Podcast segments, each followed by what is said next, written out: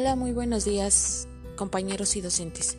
Les saluda Elizabeth Cecilio Castillo y al mismo tiempo les mando un fuerte abrazo, deseándoles se encuentren bien de salud desde la radio digital UPN Tichutlán, la radio de la educación. Como ya sabemos, este espacio es enfocado para docentes y futuros docentes, donde hablaremos acerca de la evaluación. Les recomendamos que puedan seguirnos a través de nuestras redes sociales. En Facebook nos encuentran como Radio Digital UPN FZ en Twitter, la radio UPN Texutlán y vía WhatsApp al número 231-144-8424 y al 231-313-4413, donde estaremos recibiendo sus mensajitos y de esta manera saber sobre sus opiniones, ya que para nosotros es muy importante. Y bien, pasando a lo demás, les comentamos que hace unos días nos han enviado mensajitos nuestros seguidores y al parecer son futuros docentes de diferentes instituciones. Nos han solicitado hablar de un tema el cual a causa de la pandemia se ha tenido dificultades en la educación a distancia, pues al igual que padres de familia preocupados por la educación de sus hijos, es un tema que hoy en día todos nos preguntamos sobre el qué pasará y a qué se enfrenta el sistema educativo en las evaluaciones. Y bien, el tema que se hablará en este día se llama la evaluación en tiempos de pandemia. Y como primera pregunta tenemos, ¿qué es la evaluación? ¿Qué evaluar en la educación a distancia? ¿Qué evaluación es la más adecuada para esta modalidad de distancia? pues es tan difícil el poder evaluar a distancia, pues en este ciclo escolar se ha estado trabajando a distancia tanto maestros y alumnos, que es difícil poder identificar con precisión el avance que van teniendo cada uno de los alumnos. Bueno, y entrando un poquito más a este tema y de manera general, a todos los que nos escuchan, les doy las gracias por su preferencia y al mismo tiempo les invito a que nos den su opinión. Para ello se abrió este foro el día de hoy. Hoy viernes, un viernes caluroso, con un cielo muy bonito. Pasando al mismo tema, como les comentaba hace unos días, me topé igual con una amiga maestra y al mismo tiempo madre de familia. Ella es Sara Morales, a quien le mando un saludo esperando se encuentre bien de salud. Platicábamos sobre nuestros hijos y acerca de cómo llevan sus aprendizajes y cómo es que los maestros llevan a cabo la evaluación para ver si los resultados son favorables. Asimismo les daré a conocer sobre lo que trata la evaluación, al, cuáles son sus objetivos, retos y su finalidad. Cabe mencionar que la evaluación es un proceso mediante el cual se determinan los objetivos y conocimientos de los alumnos. Este término puede utilizarse en distintos enfoques, pues hoy en día la evaluación es un proceso dinámico donde el aprendizaje se acompaña de una evaluación continua, la cual permite controlar de manera mucho más justa el progreso de los alumnos en sus aprendizajes. Asimismo, se dice que la evaluación se entiende de diversas maneras, pues se realiza dependiendo de las necesidades, propósitos u objetivos de los alumnos. También podemos decir que la evaluación es una herramienta la cual nos permite rendir cuentas en un plan de estudio o del desempeño profesional o laboral. Pues de esta manera permite a los docentes poder mejorar los aprendizajes en la y la evaluación se basa de dos enfoques que nos permiten identificar con más claridad el conocimiento y poder tomar cambios o referencias en el aprendizaje. Estos dos enfoques son el cualitativo y el cuantitativo. Asimismo podemos dar otra aportación sobre la evaluación, la cual busca diferentes alternativas para dar solución.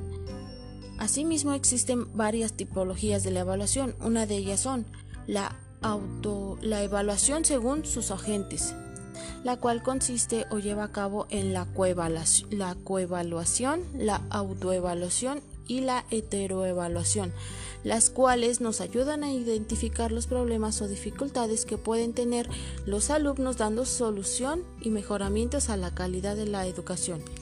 Es por ello que se toma en cuenta que cualquier tipo de evaluación que se realiza en cualquier ámbito educativo debe cumplir con diversas funciones que nos permitan llegar al objetivo y bien, como podemos darnos cuenta, hablar de la evaluación es un tema muy amplio, muy amplio y a la vez muy complicado. Pero como bien sabemos, a través de los resultados que se tienen en una evaluación podemos implementar estrategias y podemos saber si los contenidos que se están proporcionando son los adecuados para las diferentes materias. Como lo mencionábamos anteriormente, para cualquier tipo de trabajo o en lo personal es importante evaluar y ser evaluados, ya que nos permite conocer capacidades y conocimientos en el campo laboral.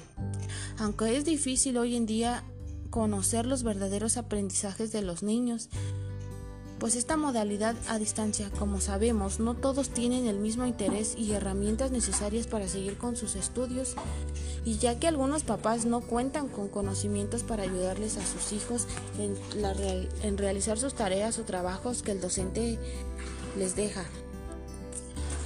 Y bien, como sabemos, la evaluación que se maneja hoy en día con los alumnos es de todos los días y de manera personal y vía WhatsApp con evidencias que los maestros solicitan de acuerdo a las actividades en casa.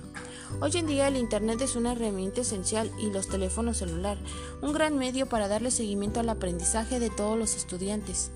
Y los maestros puedan evaluar y llevar una relación a sus alumnos de quiénes son los que están trabajando y realizando las actividades para que al final de curso puedan dar a conocer la calificación de cada quien, como se ha realizado año con año al cabo de cada ciclo escolar, y ver cuáles son los resultados de los alumnos y algunos cuáles son con el alto, el medio y bajo conocimiento. Por otra parte, para darle respuesta a las preguntas que al principio se, se, mencionaban acerca de la evaluación y cómo se lleva a cabo hoy en día, me tomé la tarea de contactar a algunas maestras de diferente institución y ver en realidad cómo ellas llevan este tema en sus instituciones. A continuación les presento la aportación de la maestra Rosy Ortega, maestra del preescolar Benito Juárez, ubicada en el municipio de Atempampué. Ella nos dice de cómo evaluar a distancia y qué tipo de evaluación maneja con sus alumnos. Escuchémosla, por favor. El tipo de evaluación que es más adecuada y que a mí me ha funcionado al trabajar a distancia sigue siendo cualitativa, ya que a través de los cuadernillos de trabajo yo valoro el esfuerzo que cada alumno tiene. Posteriormente hago una observación de la autoevaluación que realiza junto con su padre de familia, que eso me ayuda a ver si realmente están cumpliendo con las actividades asignadas. Para poder evaluar a distancia, me valgo de diferentes rúbricas sin olvidar el aprendizaje esperado y al mismo tiempo las actividades que se realizan en ese cuadernillo de trabajo van enfocadas a que el alumno aprenda. Bien, muchas gracias maestra Rosy. Bueno, como podemos darnos cuenta y de acuerdo a la aportación de la maestra, Rosy que mediante las evidencias que le mandan a diario de, sus alumnos, ella puede evaluar, puede evaluar y puede estar al pendiente de todas las actividades de las que van realizando y ver que sean ellos quien realicen las actividades y no los padres de familia, pues hay casos o se escuchan casos donde los padres de familia son quien realizan las tareas de los de los de los hijos, de los alumnos y no entonces no permiten que sus hijos tengan o adquieran el conocimiento que debe ser. Y bueno, pasamos a otra aportación de la maestra Carmelita. Ella es maestra de la escuela primaria Aldama que se encuentra ubicada en el municipio de Yanagua.